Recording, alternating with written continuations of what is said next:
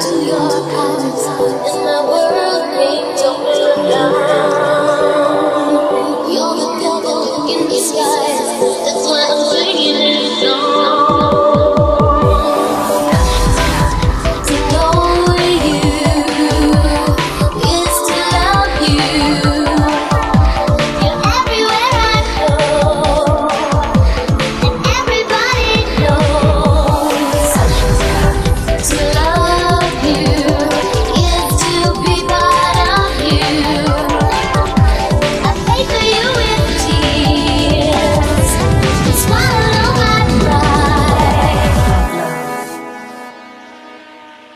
take you on a trip.